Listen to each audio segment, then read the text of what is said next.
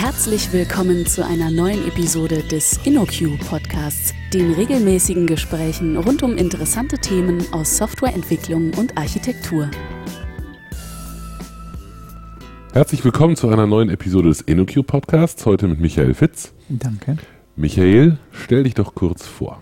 Ja, ich bin Michael Fitz. Ich bin als äh, Consultant bei der InnoQ jetzt seit äh, fünf Monaten und beschäftige mich hier vor allen Dingen mit äh, Software, Architektur, Softwareentwicklung im JVM-Umfeld, insbesondere Closure aktuell. Okay. Heute ist unser Thema aber nicht Closure, sondern ähm, 12-Factor-Apps Genau. haben wir uns rausgesucht oder hast du dir rausgesucht. Ähm, insofern ist die allererste Frage offensichtlicherweise, was mag das wohl sein? Ja, Trifecta-App, das ist äh, eine Methode, die von dem von Adam Wiggins damals aufgeschrieben wurde. Äh, dazu kann man direkt sagen, der Adam Wiggins ist äh, Co-Founder bei Heroku gewesen und deswegen beziehen sich manche Dinge, die er sagt, natürlich auch auf das, wie Heroku damals funktioniert hat. Hm, Her Heroku, falls für diejenigen, die das nicht kennen, ist so eine Plattform, also Service-Lösung auf Amazon-Basis. Genau, die haben- zu Salesforce gehört, ne? Ist das so? Das kann sein. Die haben auf jeden Fall mal mit Ruby vor allen Dingen auch angefangen und äh, bieten aber mittlerweile auch für andere Sprachen Mhm. was an. Und deren Ziel war es irgendwie eine sprachunabhängige Methode zu haben, um eben so Software-as-a-Service-Applikationen zu entwickeln. Das heißt, äh, das war ein Tipp für die Leute, die etwas entwickeln, was dann auf Heroku laufen sollte. Mhm. Das heißt, wir reden nicht über ein konkretes Framework oder sowas, sondern wir reden über eine Menge von Empfehlungen oder ja, Guidelines, genau, oder? genau genommen zwölf, daher auch Trifecta-App. Das Mhm. sind zwölf äh, ja, Empfehlungen, Regeln, äh, die die aufgeschrieben haben. Und wenn man sich halt an alle zwölf hält, dann ist man so eine Trifecta-App und profitiert davon eben Mhm. Okay. in einigen Belangen. okay, du hast gesagt, das Ganze bezieht sich auf Software-as-a-Service-Lösungen oder Software-as-a-Service-Applikationen. Was ist denn das Ziel, das man verfolgt mit diesen zwölf Faktoren? Ja, also die haben als Ziel äh, insbesondere fünf Punkte. Der erste Punkt ist, dass man halt neue Entwickler, die ins Team kommen, möglichst schnell äh, eben einarbeiten kann, dass die äh, schnell äh, ans Arbeiten kommen und äh, das wollen die halt erm- ermöglichen, indem die äh, Regeln immer darauf abzielen, möglichst viel zu automatisieren Mhm. um eben möglichst wenig manuelle Schritte zu haben. Dann der zweite Punkt ist, äh, die App sollte einen klaren Kontrakt zum äh, Operating System beziehungsweise zu der, äh, zu der Umgebung haben, also zum Beispiel sowas wie, welche Pakete brauche ich, um zu laufen. Mhm. Und dadurch werden die halt maximal portabel, oder das ist zumindest die Hoffnung davon. Äh, das nächste ist, äh, die App sollte in Cloud-Umgebung deploybar sein, das ist Klar. irgendwie klar, genau. Mhm. Und äh, das nächste ist dann, äh, es sollte möglichst die Entwicklungsumgebung und die Produktionsumgebung gleich sein, weil man dadurch auch direkt sowas wie Continuous Deployment äh, testet und sich sicher ist, dass es in beiden Umgebungen läuft. Mhm. Und das letzte ist eigentlich auch klar, ist, die App soll skalierbar sein. Das ist ja eigentlich immer Ziel, wenn man in der Cloud läuft, möglichst skalierbar zu sein. Mhm. Okay, aber dieser Punkt ist dann offensichtlich ganz wichtig, diese Automatisierung und dieses Explizitmachen ist so ein, ein wesentliches Ziel von dem Ganzen, ne? dass man Dinge Genau. nicht so ja, von Hand sich irgendwie zusammenfummelt, weil man halt weiß, wie das geht, ähm, sondern versucht das möglichst ähm, automatisiert, ähm, möglichst klar definiert und explizit darzustellen. Ja, ja, das ist ja auch bei den heutzutage äh, Software as a Service, äh, Plattform as a Service äh, Diensten meistens so, dass man irgendwie nur noch einen Button drückt oder nur noch irgendwie in sein Git pusht Hm. und dann der Rest automatisiert abläuft. Und ich meine, dafür muss man Hm. ja irgendwie alles auch beschreiben, was man braucht. Genau, der ganze Ansatz ähm, ist aber nicht auf Heroku beschränkt, oder? Das ist nicht für eine bestimmte Lösung, sondern allgemeiner. Äh, nein, das ist äh, prinzipiell überall anwendbar, denke ich. Sofern man halt die Kontrolle über all die Dinge hat, die sie fordern. Mhm. Äh, es kommt halt nur von denen und passt wahrscheinlich bei denen am besten oder hat am besten gepasst. Mhm. Okay. Gut, unsere Agenda ist heute sehr einfach, weil wir zwölf Faktoren haben. Ähm, also können wir die ja der Reihe nach mal durchgehen. Lass uns doch einfach mal starten. Also im ersten Faktor geht es um die Codebasis und die Codebasis sollte idealerweise genau ein Repository sein, weil die sagen, äh, wenn man äh, halt mehrere Codebasen, also mehrere Repositories hat, dann hat man im Grunde schon äh, eine Art Distributed System, wo man halt mehrere 12-Factor-Apps für hat. Hm, Und äh, es kann auch nicht sein, dass man mehrere Apps in einer Codebasis hat, sagen die, sondern äh, das deutet eigentlich nur darauf hin, dass man irgendwie Code wiederverwenden möchte und das soll man doch bitte über eine Shared Library machen, die man dann über sein wie auch immer geartetes Dependency Management anzieht. Mhm. Okay, das heißt, so eine App ist prinzipiell erstmal relativ klein, weil sie muss so klein sein, dass sie eben, dass das sinnvoll ist, sie in einem Repository zu verwalten, oder? Ja, genau, also sie braucht natürlich ihren Selbstzweck, weil sonst Mhm. ist es keine App mehr Mhm. und sie darf auch nicht so groß sein, dass man mehrere Repositories gerne hätte, weil Mhm. ähm, das wahrscheinlich oder das mit Sicherheit dem ersten Punkt, dem Automatisieren und dem Entwickler mhm. einarbeiten entgegenspricht. Weil wenn der erstmal sich aus drei verschiedenen Repositories irgendwas klonen muss oder mhm. auschecken muss, dann ist es schon wieder komplizierter, als es sein müsste. Okay. Gut. Faktor Nummer zwei. Äh, Faktor Nummer zwei, das sind die Dependencies. Und zwar soll man keine impliziten Annahmen treffen, wovon man denn abhängt. Das ist äh, den meisten für Libraries in der Sprache, in der man entwickelt, sowieso schon klar. Also in Java benutzt man Maven oder Gradle, in Ruby äh, Bundler bzw. Gems. Mhm. Ähm, und deswegen soll man, muss man eben alle Abhängigkeiten deklarieren. Und das Zweite, was die wollen, man muss sie auch isolieren. Das heißt also, die äh, Dependencies, die man anzieht, sollen nur für seine App gelten und nicht irgendwo in einem Shared Folder liegen, wo sie dann potenziell auch noch andere Applikationen anziehen könnten. Mhm. Ähm, würde man das tun, dann hätte man wahrscheinlich wieder Angst, die abzudaten, weil man gegebenenfalls ja eine parallele App bricht. Und äh, das äh, vielleicht äh, ähm, Einschneidendste ist, äh, dass die bei Dependencies auch an Systemtools, also sowas wie Curl oder ImageMagick, also Executables denken. Und äh, die Forderung ist, dass die auch mit der App ausgeliefert werden sollen. Mhm. Okay, also alles, was man, die Annahmen, die meine App um die, um, über die Umgebung trifft, sind absolut minimal und die, beziehungsweise entweder trifft keine oder sie werden explizit gemacht. Genau, sie sollen explizit gemacht werden, äh, um eben deterministisch zu sein. Also ich kann die App auf A deployen, auf B deployen und ich weiß dann, ich habe da alle meine Dependencies mit dabei und nicht, oh, plötzlich läuft es nicht mehr, weil da fehlt mir Library X. Und äh, es macht natürlich auch wieder das Setup einfacher, weil ein Entwickler braucht eigentlich nur die äh, Runtime-Umgebung seiner Sprache und einen Dependency Manager, der eben all diese Abhängigkeiten runterlädt und dann kann er bei sich lokal auch schon starten, ohne mhm. vorher noch manuell irgendetwas zu installieren. Okay, aber bei einer, ähm, das Beispiel, was du gerade geliefert hast mit ImageMagick, ist ja nicht nur eine Abhängigkeit in der Programmiersprache meiner Wahl. Also wenn Richtig. ich in Ruby bin, dann habe ich eben Ruby-Teile, ich habe ja aber noch einen C-Anteil, den ich kompilieren muss. Den, also da mache ich ja schon mehr Annahme meine, über meine Ablaufumgebung, als nur, dass die Sprach-VM da Ja, genau, aber das ist einer der Punkte, äh, wo ich mir auch noch unsicher bin, wie man das genau nachher umsetzen soll, weil äh, sein eigenes Curl ausliefern mit so einer mhm. Java-App ist äh, eben nicht ganz so trivial. Da kommt man dann wahrscheinlich schon in Richtung Container, mhm. Docker, etc. sind ja die mhm. Schlagworte aktuell. Äh, damit könnte man das zum Beispiel ganz gut machen. Mhm. Okay. Gut. Der nächste Faktor. Äh, der nächste Faktor ist äh, Config, also die Konfiguration der App ähm, das ist definiert als alles, was sich in der Umgebung unterscheidet. Also insbesondere Ressourcen zu meiner, also zum Beispiel meine Datenbankverbindung, aber auch sowas wie Credentials, also irgendwie mhm. der Username von der Datenbank. Ähm, dann sollen die strikt von, vom Code getrennt werden. Mhm. Und ähm, dann kommt die Forderung, dass man das nur über Umgebungsvariablen macht. Mhm. Ähm, das äh, ist damit äh, begründet, also einmal sind Umgebungsvariablen halt sehr einfach zu ändern. Also einfacher schon fast als ein File zu editieren, weil man braucht sie einfach nur exportieren, hinschreiben. Dann kann man sie nicht versehentlich mit im Code einchecken, mhm. was wiederum ja der Forderung, dass man sie vom Code trennt, äh, widerspricht. Und äh, sie sind sprach- und umgebungsunabhängig. Also eigentlich jedes Betriebssystem hat in irgendeiner Form um, äh, Umgebungsvariablen mhm. und jede Sprache hat auch eigentlich einen Built-in-Support dafür kann damit also umgehen. Mhm. Und äh, das Letzte, was sie dann, was noch äh, gefordert wird, ist, dass man die nicht gruppieren soll. Also man soll keine, keine ähm, Umgebungen wie jetzt def, QA und äh, prod definieren und äh, wenn, das, wenn die Umgebungsvariable Environment auf QA steht, dann zieht man halt zehn weitere Konfigurationsparameter an, sondern man soll wirklich jeden einzelnen ändern können. Mhm. Also für eine Datenbank zum Beispiel URL, Username, Passwort und nicht jetzt irgendwie äh, die Datenbank ist jetzt die QA-Datenbank. Warum? Was ist der Grund dafür? Naja, man sieht halt viel deutlicher, welche Optionen man überhaupt hat und man kann die ja auch viel feingranularer ändern. Mhm. Okay.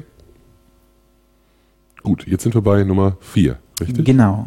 Äh, der vierte ist äh, Backing Services. Ähm, Backing Services kannte ich so als Begriff jetzt nicht, aber im Grunde ist es äh, jeder Service, den ich als App benutze, jeden anderen. Also Datenbank, äh, ein E-Mail-Server, eine Queue oder ähnliches. Äh, unterschieden wird dann in lokale Services und Third-Party-Services. Äh, lokale Services sind die, die wir unter Kontrolle haben. Also zum Beispiel eine zweite Factor-App, die wir bauen. Oder auch zum Beispiel eine Datenbank, die wir selber Mhm. installieren und betreiben. Und Third-Party-Services eben, wenn wir es nicht unter Kontrolle haben, also zum Beispiel, wenn ich äh, eine Queue in AWS benutze oder äh, die Datenbank, die AWS mir zur Verbindung, äh, Mhm. zur Verfügung stellt. Mhm. Und ähm, es sollte halt so sein, dass man äh, die Lokale gegen die Third-Party einfach durch eine Konfiguration austauschen kann. Also die App sollte jetzt keine Annahme darüber treffen, ob sie mit einer lokalen MySQL-Datenbank spricht oder eben einer, die bei AWS gehostet ist, sondern Mhm. man müsste da einfach nur eine Konfiguration ändern und dann spricht man mal mit der einen, mal mit der anderen. Und Konfiguration ändern heißt wieder eine Umgebungsvariable ändern in dieser, Genau. in dieser Logik. Ja. Okay. Gibt es da auch eine Aussage dazu, ob das irgendwie äh, explizit gemacht werden muss in irgendeiner Form? Also listet die Two-Factor-App irgendwie auf, was sie an externen Services benutzt? Gibt es da so eine... Nee, da treffen sie keine Okay. Aussage zu.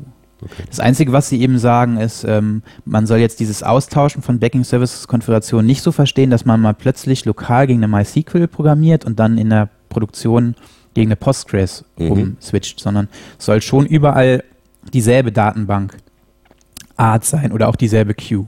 Mhm. Also sie wollen jetzt nicht auch noch Vendor-unabhängig Mhm, sein, verstehe. sondern es soll nur lokal gegen oder äh, damit, wenn äh, die Produktionsdatenbank wie auch immer kaputt geht, damit man eben einfach mal eine neue Datenbank hochziehen kann und dann nur per Konfiguration Mhm. gegen diese neue Datenbank geht und Okay. nicht mehr gegen die alte.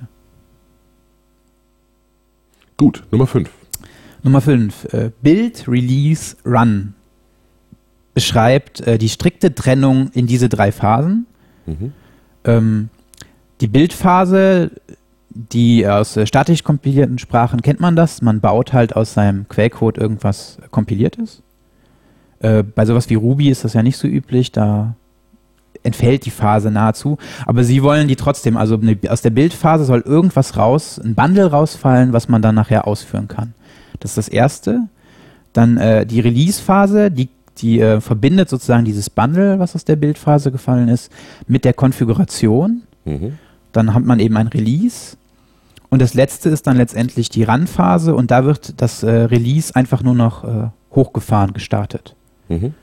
Und äh, ein Vorteil davon ist zum Beispiel, dass man in der Produktion nicht mal eben eine Änderung machen kann, weil man da häufig vergisst, dass man die vielleicht nochmal oder dass man die mit Sicherheit bis nach vorne durchziehen muss. Das heißt, man muss für jedes Release auch durch diese drei Phasen durch und ist sich dann auch sicher, dass das alles funktioniert. Mhm. Das bedeutet, alle Konf Konfigurationsänderungen erfordern ein neues Release. Ich mache ein neues Release in die QA, indem ich ne, das, den Prozess ja, alle Konfigurationsänderungen führen zu einem neuen Release, Mhm, genau. okay. Man kann ja. ge- für ein Bundle, was man gebaut hat, auch mehrere Konfigurationen haben.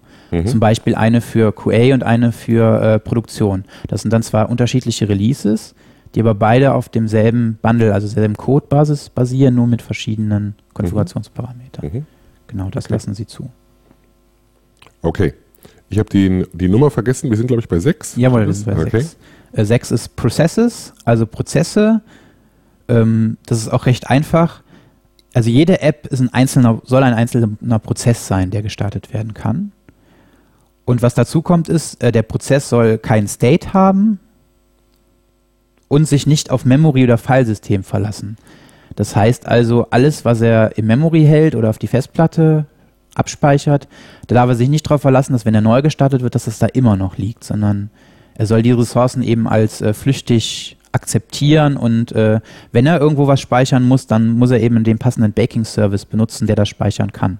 Mhm. Also zum Beispiel in der Datenbank. okay. Das heißt, also mit Prozess meinst du wirklich Betriebssystemprozess? Äh, ja. Es muss ein Betriebssystemprozess Genau. sein. Das heißt, wenn ich jetzt ein, ein Ruby-Skript hätte, dann würde ich das eben mit dem Ruby-Interpreter starten. Wenn korrekt. es ein Java-Ding wäre, dann hätte ich vielleicht ein Executable Jar oder sowas. Ja, genau. irgendein- Okay.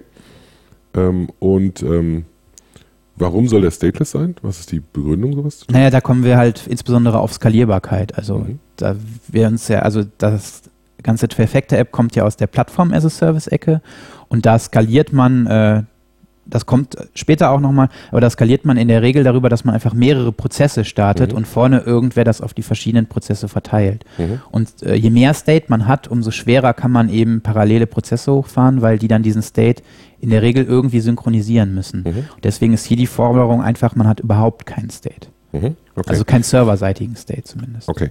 Das bedeutet aber auch, dass ich ähm, so einen Backing-Service eigentlich nicht bauen kann als Trifactor-App.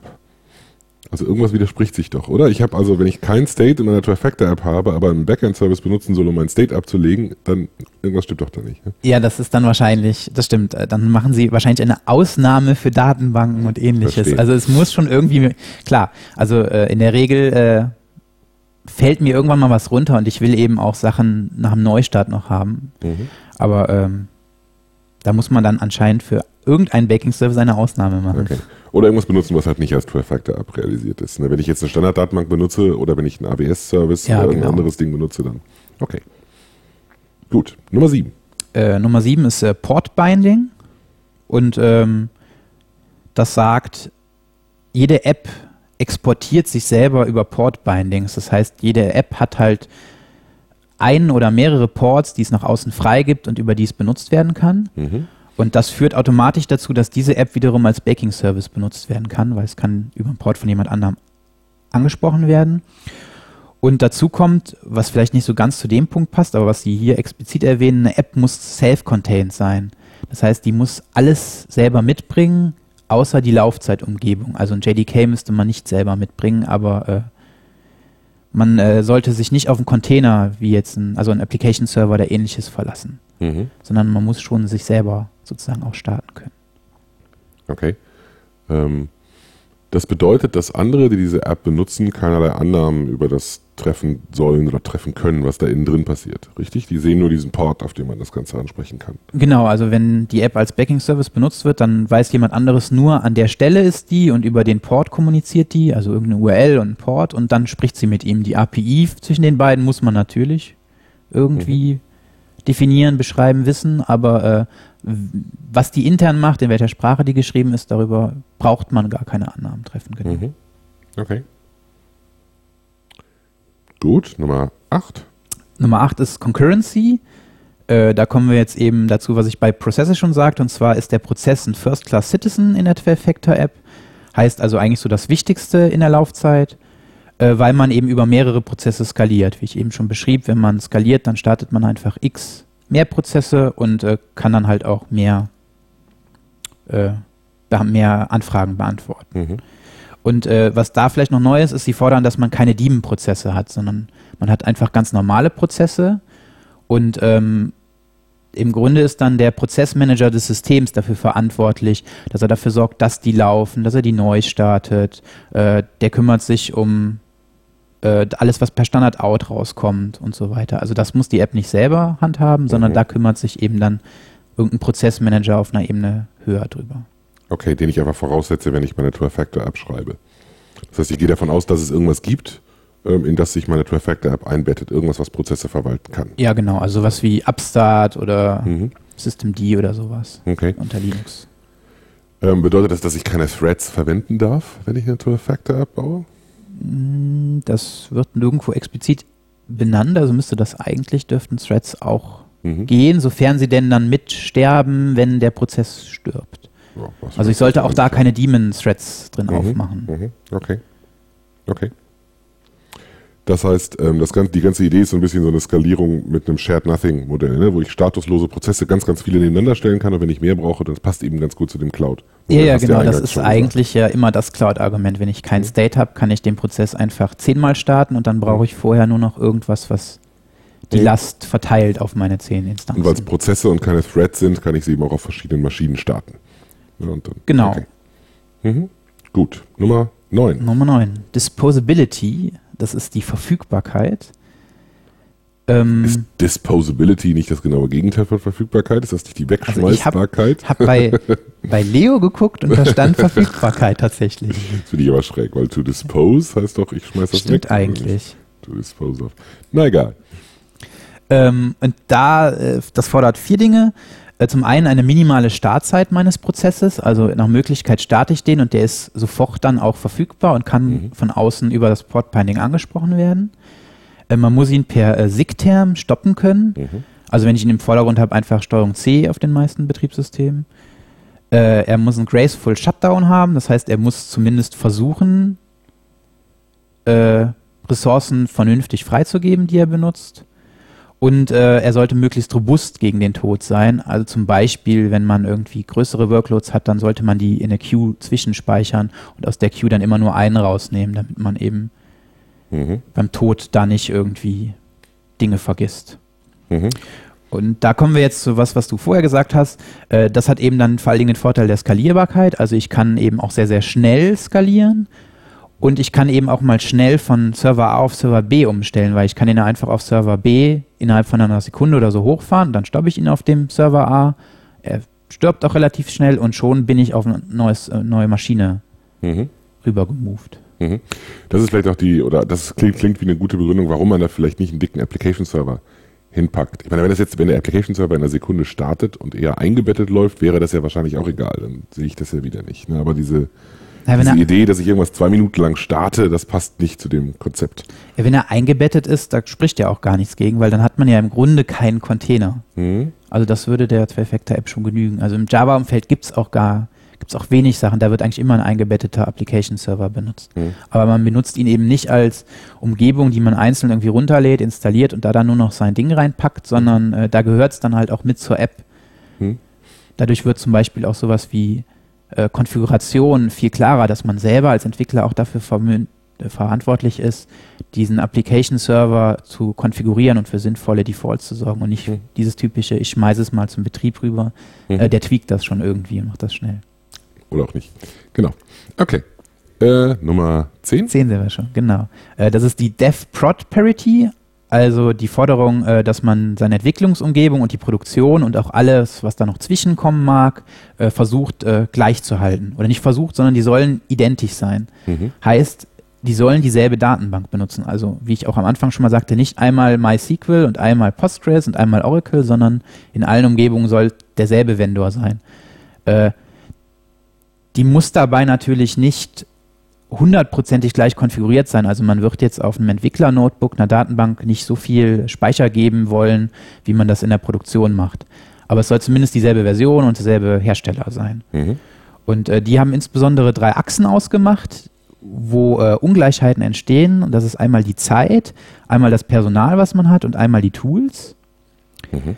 Ähm, und die Zeit wird dadurch angegangen, äh, dass man eben äh, sofort in Produktion deployen kann. Also jede Änderung soll sofort in die Produktion gehen, weil dadurch verhindere ich, dass äh, ich jetzt heute irgendwas mache, das ist fertig und es kommt aber erst drei Monate später und ich habe schon wieder vergessen, dass ich das gemacht habe. Sondern damit versuche ich halt, dass immer die ganzen Umgebungen möglichst gleich sind und ich weiß, was wo ist.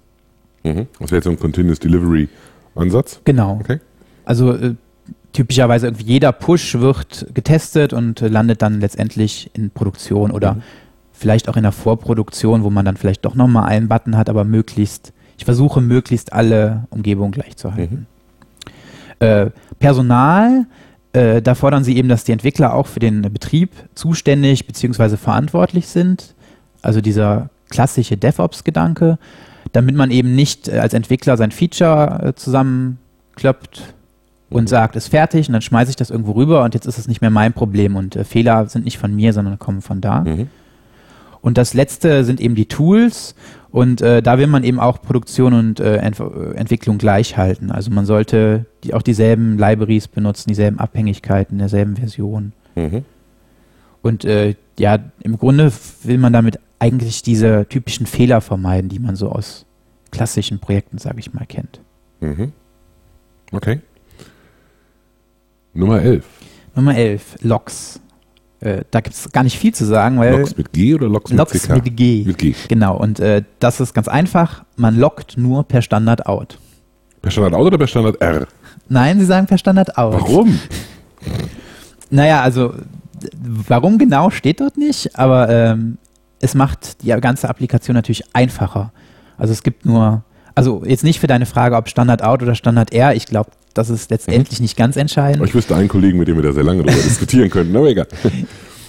Standard R wäre wahrscheinlich auch das äh, Richtige. Wobei eine Zwei-Factor-App hat ja keine UI. Also man braucht die Konsole ja nicht, um da irgendwie Sachen rauszugreppen und weiter zu verarbeiten. Mhm. Deswegen spielt mhm. der Kanal meiner Meinung nach nicht so sehr die Rolle.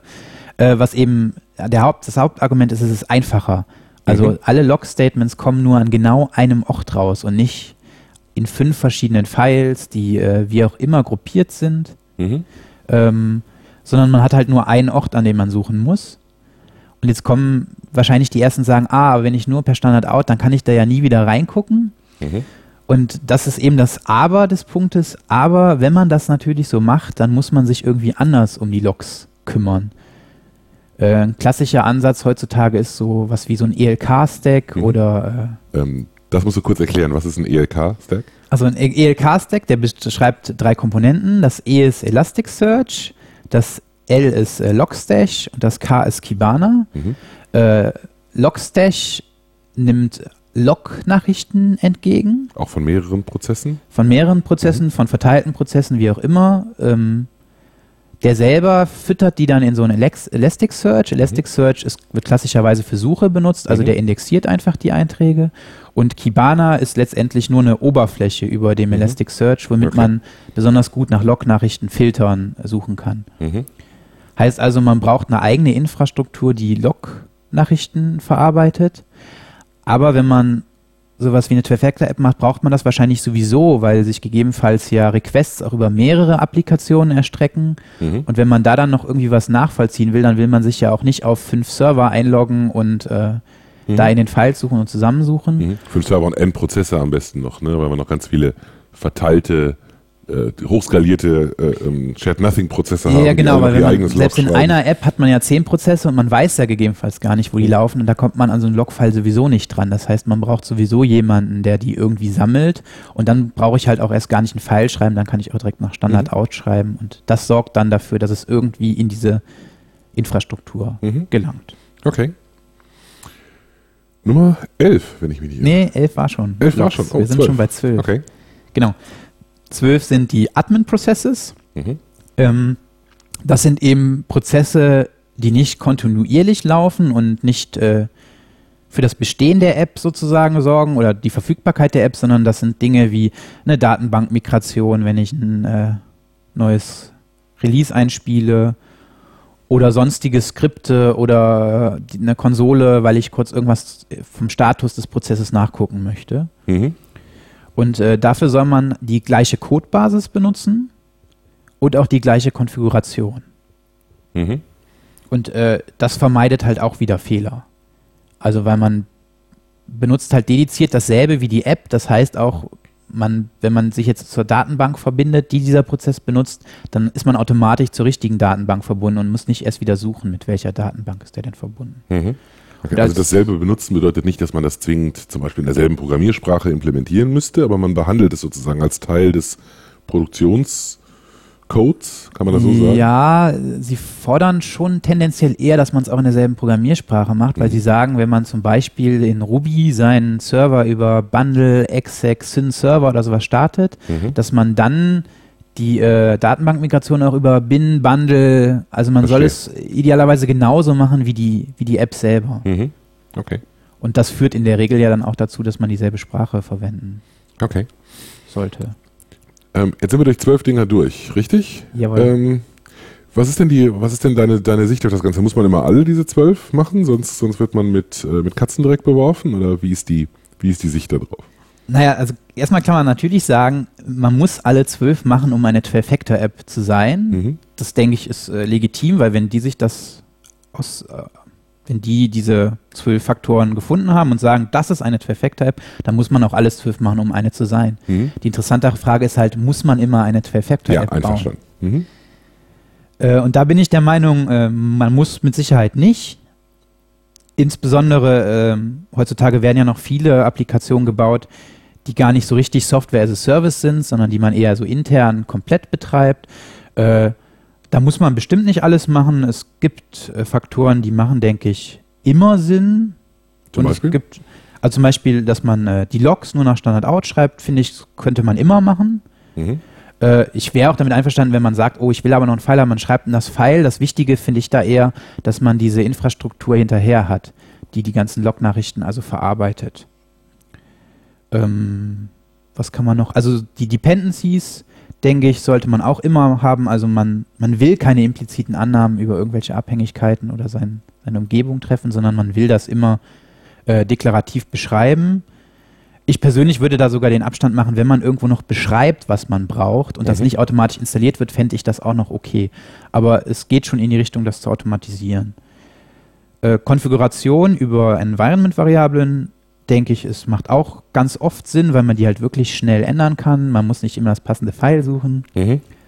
Äh, da würde ich allerdings sagen, wenn man so eine Gruppierung wie Dev und QA macht, äh, sofern man jetzt nicht 50 Umgebungen hat, äh, kann man das, denke ich, auch noch bedenkenlos tun. Mhm. Das sind so die Sachen, die, denke ich, die sollte man immer tun. Mhm. Sowas wie jetzt, dass man keinen Container benutzt, also kein Tomcat oder sowas, äh, ich finde, das muss man nicht immer tun. Es gibt bestimmt auch äh, Modelle, wo es sich anbietet, dass man einen Container benutzt. Hm. Wobei du schon eigentlich ganz richtig gesagt hast, Container benutzen bedeutet ja nicht zwingend, dass man Container und äh, Anwendung separat installiert. Ne, also man kann einen Tomcat benutzen oder einen genau. Jetty oder einen Glassfish oder einen JBoss oder was auch immer und dabei ähm, äh, diesen Container eben einbetten, womit er dann eben kein Container mehr ist. Also Embedded Container ist ja ein bisschen blödsinniger Widerspruch in sich weil man den, äh, wenn man den Container einbettet, eben gerade eben kein Containermodell mehr fährt. Genau. Aber auch wenn man jetzt sagt, ich installiere irgendwo einen Tomcat und schmeiße da nur noch mein War rein, äh, finde ich, da gibt es legitime Gründe für das so zu tun. Aber, äh, also das ist jetzt, finde ich, kein, kein Muss, was man unbedingt machen muss, mhm. aber äh, gerade dieses Selbststarten, man hat nachher nur ein Ding, was man zwischen Umgebungen verschieben muss, das hat äh, mit Sicherheit seinen Charme. Mhm. Okay. Die Two-Factor App als Ganzes, denkst du, sie ist sehr cloud-spezifisch oder kannst du dir vorstellen, dass man das auch in anderen Umgebungen macht? Also den Hauptgewinn hat man mit Sicherheit, wenn man das Ganze in einer Cloud macht, weil die Cloud einfach besonders skalierbar ist. Aber ähm, das heißt ja nicht, dass man nicht auch intern skalieren möchte oder weiß, dass man das muss. Mhm. Und dann, dafür muss man dann halt auch wieder ähm, eine Umgebung schaffen. Also man braucht eben vorne irgendwas, was Load Balancer oder ähnliches, was die Last verteilt. Äh, man braucht einen Mechanismus, der erkennt, äh, wann ich denn jetzt neue Prozesse starten muss. Aber dann fängt man ja schon an, sozusagen seine eigene Cloud in dem Sinne zu bauen. Mhm. Also man braucht es wahrscheinlich wirklich nur für Cloud-Umgebungen, aber das kann eben auch intern passieren, aber dann baut man eine Art Cloud oder eine mhm. Mini-Cloud mit den benötigten mhm. Komponenten. Okay, aber es müsste offensichtlich keine Public Cloud sein. Das hat Nein, nicht das nur, hat nicht nur Sinn in einem Plattform, Plattform as a Service-Umfeld, sondern man kann sich das auch gut vorstellen, wenn man eben diese Anforderungen hat, dass man das in einem internen in einem internen Deployment genauso macht. Ja, genau. Okay. Ähm, so ein bisschen äh, wird man natürlich von der ganzen Diskussion heutzutage erinnert an Microservices. Ähm, teilst du das? Ist das Siehst du diesen Bezug auch oder wo siehst du das, wo siehst du das gleich und wo siehst du das anders? Na, das Problem ist, bei Microservices ist ja immer, dass es keine eindeutige Definition mhm. gibt und dass jeder das ein bisschen anders äh, definiert. Aber ich denke, wenn man eine 12-Factor-App gebaut hat und man fragt jemanden danach, ist das ein Microservice, dann würden wahrscheinlich fast alle Leute Ja sagen, mhm. weil es hat eigentlich diese wirklich typischen Dinge. Also es ist etwas Einzelnes, was man schnell startet äh, was nur über Port-Bindings mit anderen Dingen spricht. Dann hat man noch sowas wie Backing-Services, die ja auch wieder so eine Art kleiner Service sind. Also es, wenn man eine Trifecta-App hat, dann wird man wahrscheinlich auch einen Microservice haben. Mhm. Wie auch immer man den jetzt definiert. Okay. Für mich sind es so zwei Punkte, bei denen ich immer äh, hadere. Das eine ist, ich bin mir nicht so ganz sicher, ob wirklich kein UI drin ist. Ich weiß nicht, ob die das ausschließen irgendwo. Ich habe das Gefühl, die sehen das durchaus als Option, dass das eine kleine Web-App ist. Da ist eben die Trifecta-App eine Web Oberfläche. Achso, ja, nö, ja? natürlich darf man eine UI haben. Da bin ich mir nicht so sicher, ob das bei Microservices immer der Fall ist. So, also da gibt es, ja. glaube ich, Leute, die der Meinung sind, der Microservice hat nicht kein UI und der wird von was anderem benutzt, was dann das UI okay. darstellt. Das andere, wo ich mir auch nicht so ganz sicher bin, ist der Status. Also der Microservices haben oft diese Idee, dass sie den Status innen drin haben und das hast, hast du vorhin mir erklärt, ist hier ja gezielt anders. Ne? Hier hat man den Status irgendwie draußen. Das wären so zwei Punkte. Ah, ja. Aber ich glaube, dass, wie du schon gesagt hast, richtig klar definiert ist das natürlich alles nicht und hart abgegrenzt schon gar nicht. So, das ist halt ja, irgendwie das, das, Problem, wenn man auf so einen rennenden Hasen schießt. Okay. Also die Trifecta-App sagt bei diesen Backing-Services ja auch nicht, dass jetzt ein Service, den ich benutze, nicht zusätzlich auch eine UI haben darf. Der sagt mhm. ja eigentlich nur, ich komme da irgendwie an meine Daten dran und definiert nicht wie. Mhm. Aber wenn man jetzt so einen Backing-Service hat wie eine Datenbank, die wird da ja auch als Backing-Service, das mhm. ist ja dann im Prinzip schon eine Art Microservice. Ich benutze einen Service, um nur an Daten zu kommen. Hm. Okay. Ähm, wie, wie, sieht das aus mit, mit Werkzeugen für das Ganze? Also äh, soll, sollte man jetzt suchen nach dem besten 12-Factor-App Java Framework oder, oder wie, wie, was hast du für eine Meinung dazu? Äh, also man kann es natürlich versuchen. Ich habe es ehrlich gesagt nicht versucht. Ich denke, man wird dazu nichts finden. Aber ich sagte ja ganz am Anfang, es ist eine sprachunabhängige Methode und dementsprechend sind die Prinzipien auch so angelegt, dass man die in jeder Programmiersprache äh, anwenden kann. Mhm. Also was man halt braucht, ist irgendeine Art äh, Dependency Manager. Den hat allerdings heutzutage Alles. so gut wie jede Programmiersprache, mhm. die ich so kenne. Ähm, dann, dass man einen Prozess starten kann, aber das muss man sowieso immer, wenn man irgendwas startet in irgendeiner mhm. Programmiersprache. Und dass man auf Umgebungsvariablen zugreifen kann. Und das kann eigentlich auch jede Sprache. Mhm. Und ähm, mehr fordert die 12-Factor-App ja gar nicht. Also da braucht man kein Framework oder keine Tools für. Mhm. Was natürlich nicht heißt, dass man nicht welche benutzen darf. Also äh, zum Beispiel bei dem Thema Logs, das ist immer so einfach zu veranschaulichen nur weil die nach Standard ausgehen, heißt das ja nicht, dass man jetzt überall in Java System Out Printline schreibt, sondern auch da kann man natürlich ein vernünftiges Logging-Framework für benutzen, was Kategorien hat, was das Datum einträgt, die Zeit und so weiter. Ich weiß nicht, ob wir das rausschneiden können, deswegen, falls man das nachher noch hört, wir haben ausnahmsweise meinen Hund hier im Büro, der zwischendurch ein bisschen mitdiskutieren möchte. Okay. Auch seine Meinung.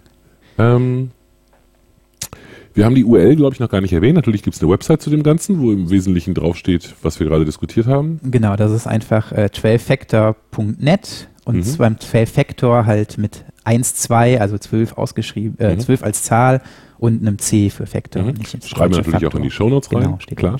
Gibt es sonst noch andere Stellen, an denen man Informationen darüber finden kann oder andere Quellen, die du nennen würdest? Es, es gibt ein äh, InfoQ, äh, eine InfoQ-Präsentation. Mhm ich glaube, von dem Adam Wiggins selber. Da hat er das, äh, die zwölf Prinzipien vorgestellt. Mhm. Das kann man sich sicher ganz gut angucken. Das fast beschreibt eigentlich all das, was wir jetzt hier gemacht haben, nochmal auf Englisch. Ich mhm. vielleicht an einigen Stellen etwas tiefer. Mhm. Äh, das ist eigentlich das Größte. Ansonsten, wenn man danach googelt, gibt es halt äh, häufiger mal so Diskussionen, irgendwie, ist die 12-Factor-App-Methode überhaupt korrekt und äh, mhm. sollte ich die machen? Und äh, man findet auch äh, häufig ähm, Guides, wie mache ich das jetzt zum Beispiel in Go oder wie mhm. mache ich eine 12-Factor-App in Java. Das kann man sich angucken, muss man aber, glaube ich, nicht, mhm. weil so schwer ist es an für sich nicht. Okay. Packen wir auch noch in die Show Notes rein, die Links. Genau. Alles klar. Gut, Michael, dann vielen Dank für die Episode Gerne. und äh, Gruß an die Hörer raus. Tschüss. Vielen Dank für das Herunterladen und Anhören des InnoQ Podcasts. Mehr Episoden und weitere Informationen finden Sie unter innoq.com/podcast. Wir freuen uns über Feedback, sei es Kritik, Lob oder Vorschläge für zukünftige Episoden, per E-Mail an podcast@innoq.com oder als Kommentar auf der Website.